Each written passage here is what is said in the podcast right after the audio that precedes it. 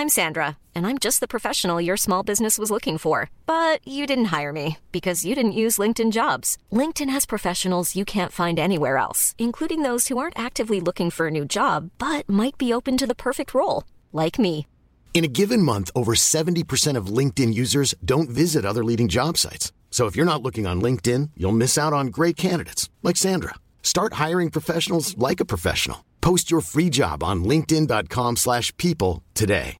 Hi, I'm Daniel, founder of Pretty Litter. Cats and cat owners deserve better than any old-fashioned litter. That's why I teamed up with scientists and veterinarians to create Pretty Litter. Its innovative crystal formula has superior odor control and weighs up to 80% less than clay litter. Pretty Litter even monitors health by changing colors to help detect early signs of potential illness. It's the world's smartest kitty litter. Go to prettylitter.com and use code ACAST for 20% off your first order and a free cat toy. Terms and conditions apply. See site for details.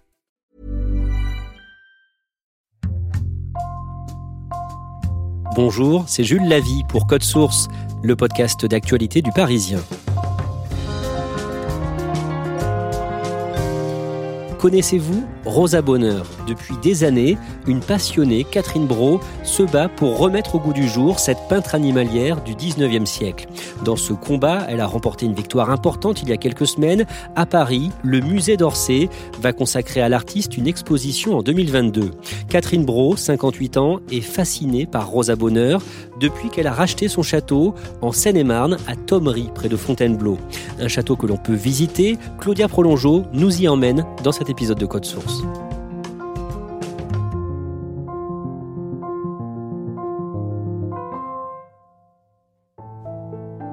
Alors là, je suis dans le salon de thé, sous une très grande verrière au-dessus de laquelle il semble y avoir des travaux. Il y a un joli carrelage avec plusieurs verres différents.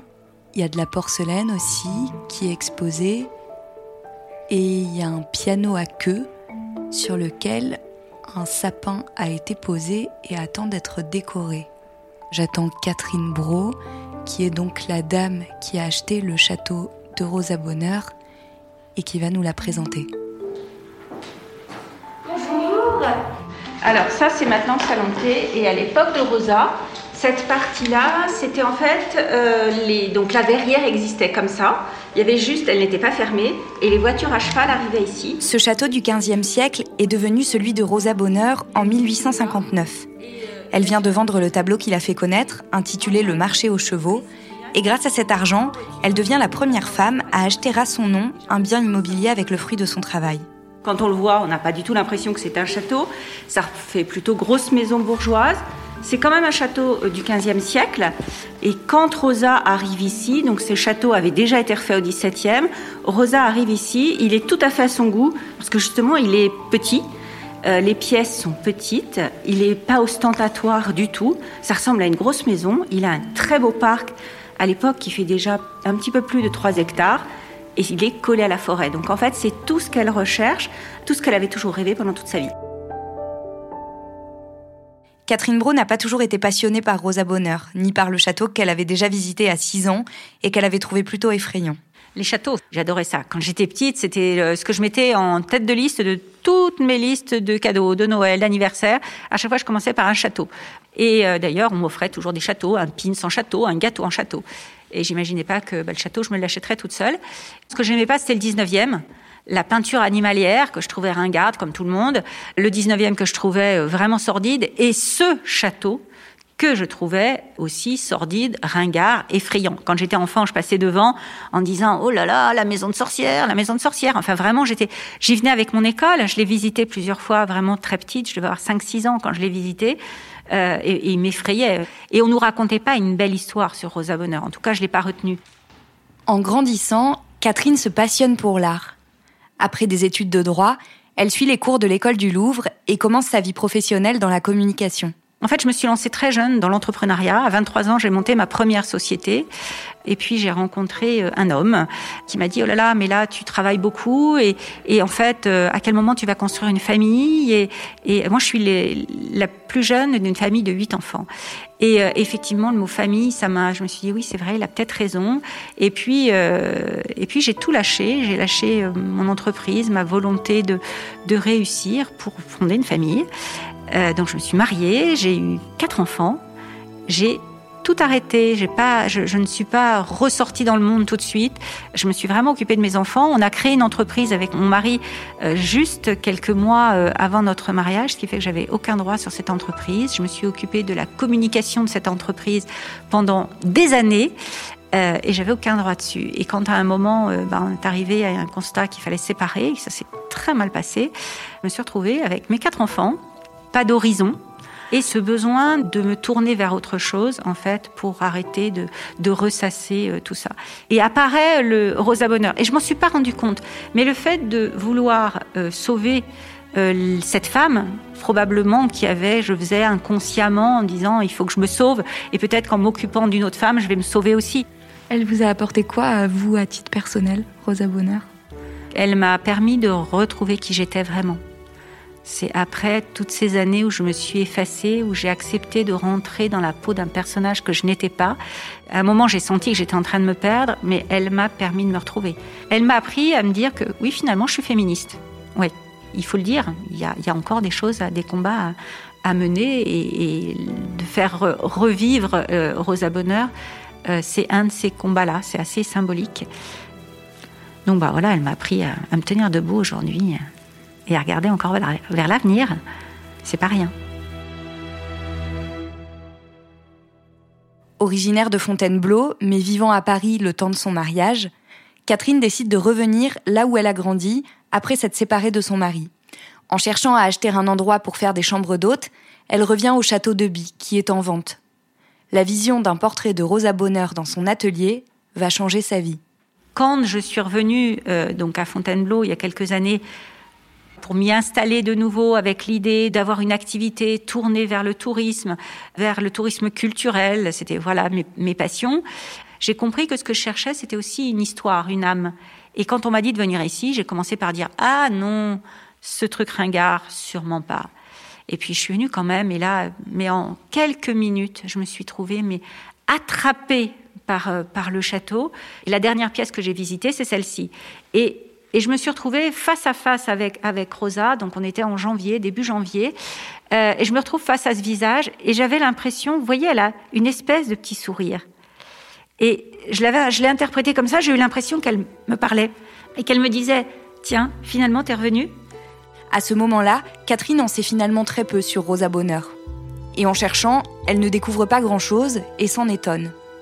Pourquoi cette femme qui a dominé culturellement le 19e siècle a-t-elle à ce point disparu des mémoires À une époque pourtant, tout le monde connaissait Rosa Bonheur. Célèbre pour ses peintures d'animaux réalistes, elle a aussi fait, dès ses 13 ans, des caricatures très réussies. En 1865, Rosa Bonheur est la première femme artiste à être décorée de la Légion d'honneur, ici même, au château de By. Rosa Bonheur est née en 1822 dans une famille vide désunie puisque son père abandonne femme et enfants pour se consacrer au Saint-Simonien, un mouvement de pensée qui met en cause la répartition et la transmission des richesses. Sa mère se retrouve seule avec ses enfants et se tue à la tâche pour les élever, au sens propre du terme, puisqu'épuisée, elle tombe malade et meurt à seulement 35 ans. Rosa n'a pas 11 ans, et de cette douloureuse expérience, elle retient deux choses. La première, c'est que son père est responsable de la mort de sa mère, et la seconde, qu'elle ne peut pas compter sur les hommes et devra travailler pour être indépendante tout au long de sa vie. Son combat pour démontrer que les femmes et les hommes sont égaux, pour démontrer que le génie n'a pas de sexe, c'est aussi un combat pour sa mère. Elle veut effectivement élever la femme. Donc c'est vraiment quelque chose de primordial pour Rosa qui va au-delà de tout le reste.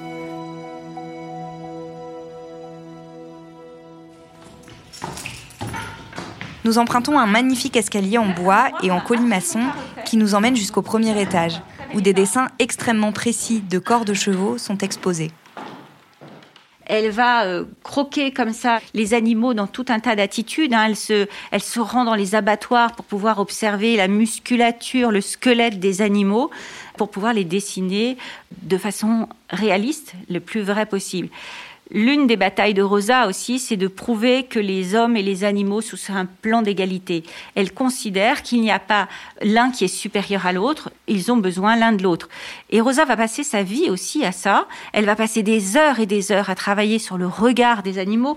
Et effectivement, on aperçoit que ce soit sur un croquis ou sur une œuvre, sur une huile achevée, le regard est très important. Elle pense que les animaux ont une âme et que le regard est la porte de l'âme. C'est la seule façon qu'on a de pouvoir démontrer qu'un animal a une âme. Et donc, elle va y passer un temps infini. Il y a vraiment quelque chose de très fort dans sa relation aux animaux et dans sa volonté, non pas d'en faire des objets, mais des êtres vivants. Elle est totalement de notre époque, Rosa. Et c'est pour ça qu'elle choisit de, de peindre des animaux. Alors elle choisit de peindre les animaux parce qu'effectivement, elle veut démontrer qu'ils sont sur un plan d'égalité avec les hommes, mais elle choisit aussi les animaux parce que c'est un sujet masculin. Et si on veut démontrer que l'on est au même niveau qu'un homme, il faut aller sur les mêmes terrains qu'eux. Elle va pas faire le portrait, le portrait, tout le monde en fait, on accepte tout à fait qu'une femme fasse des portraits. Par contre, qu'une femme peigne des vaches, des taureaux, des lions, ça ne s'est jamais fait. Et elle va faire ça sur des, des, des toiles de dimensions considérables. Une femme ne peint pas de chevaux, ça ne se fait pas, ça ne s'est jamais fait.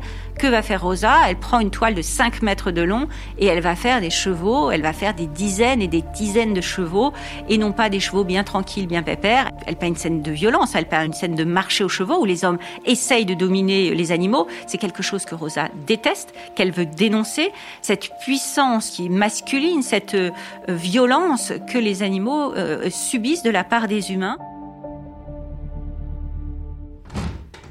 Au bout du couloir se trouve l'atelier de Rosa Bonheur. C'est une très grande pièce avec d'immenses fenêtres, des tableaux sur des chevalets et des dizaines d'animaux empaillés accrochés au mur. C'étaient les siens. Sangliers, lions, caïmans, perroquets, ceux qui vivaient dans son parc et qu'elle ne pouvait se résoudre à voir disparaître pour toujours. Depuis le jour de la mort de l'artiste, ce qu'il y a dans cet atelier, comme dans le reste du château, n'a pas bougé. Donc on a ici tout ce qui était dans l'atelier à l'époque de Rosa, euh, depuis euh, bien sûr ses couleurs, ses pigments, ses, ses, brosses, ses pinceaux, bien sûr ses chevalets, mais aussi tous ces petits bibelots, ces animaux naturalisés. Quand Catherine décide d'acheter le château, en 2014, elle se lance dans une bataille qui va durer trois ans.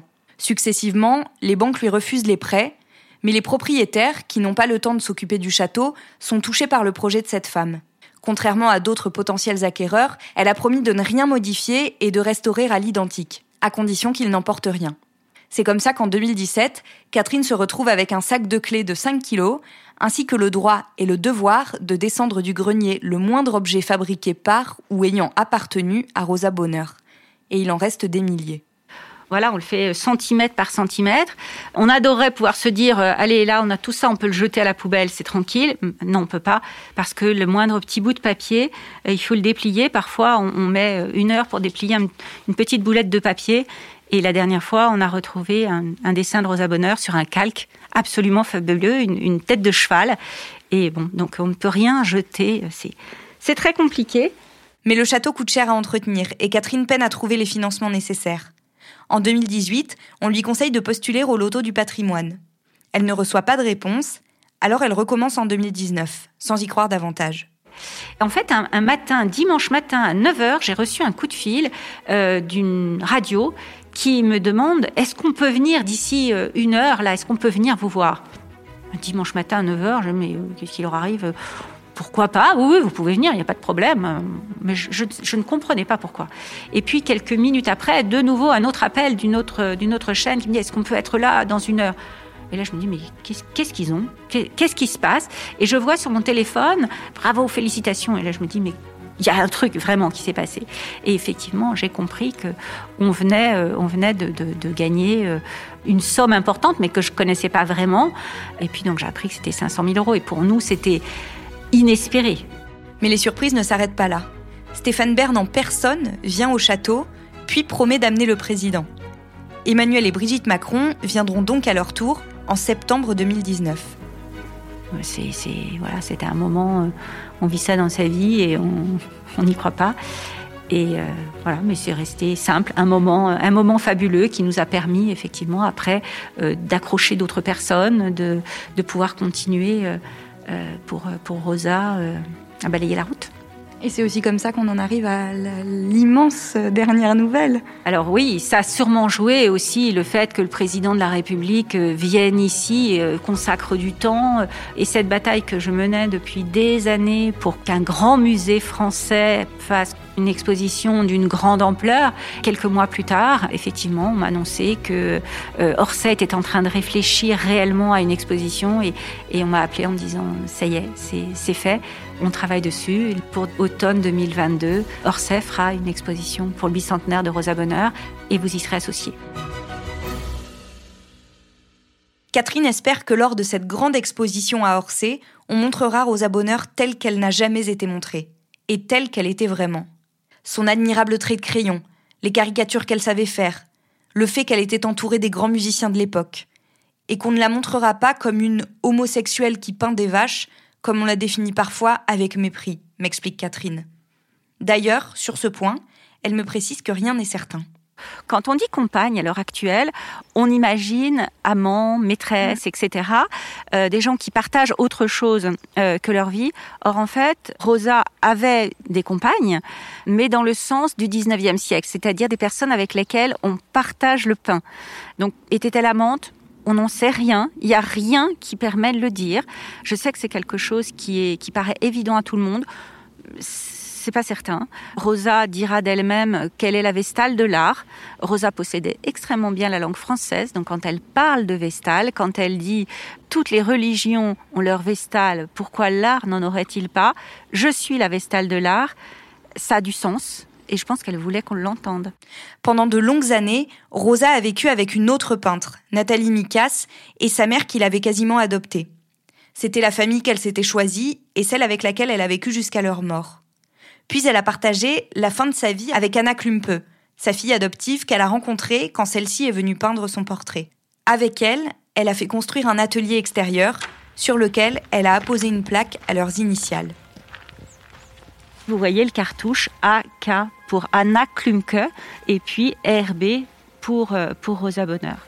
Et euh, bon, je suppose que vous avez cette fameuse histoire où effectivement, je n'ai découvert ce cartouche que le jour de la de l'achat, alors que je suis venue ici pendant trois ans quasiment euh, tous les jours et je n'avais pas vu.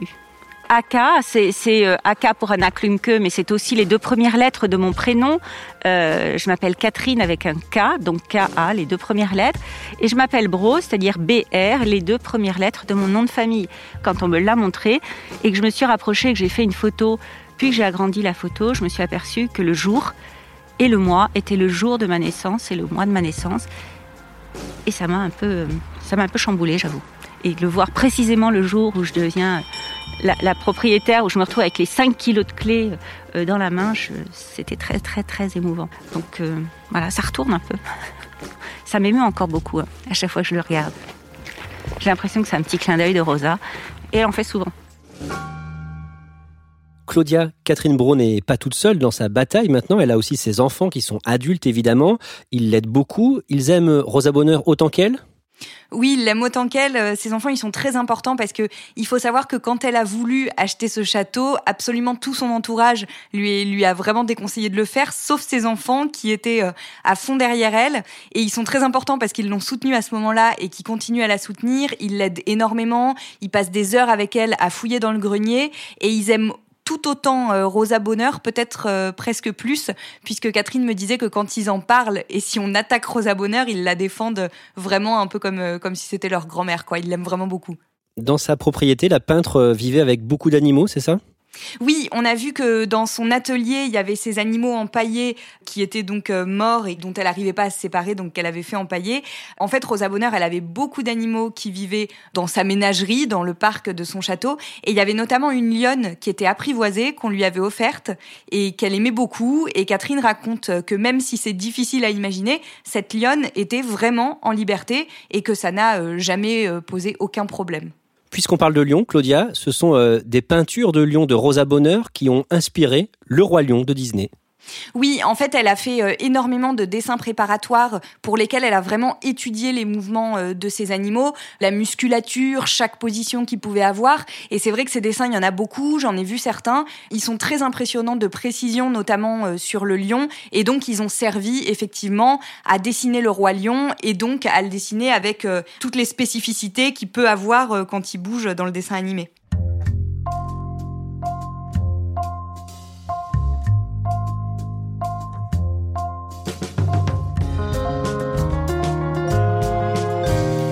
Merci Claudia Prolongeau et merci à Faustine Léo pour son aide. Cet épisode a été produit par Thibault Lambert et Nathan Châtelain. Réalisation Benoît Laure. Code Source est le podcast d'actualité du Parisien, disponible chaque soir du lundi au vendredi. Si vous aimez Code Source, n'hésitez pas à laisser des petites étoiles sur votre application de podcast, comme Apple Podcast ou Google Podcast. N'oubliez pas de vous abonner pour ne rater aucun épisode, et puis vous pouvez nous écrire source at leparisien.fr.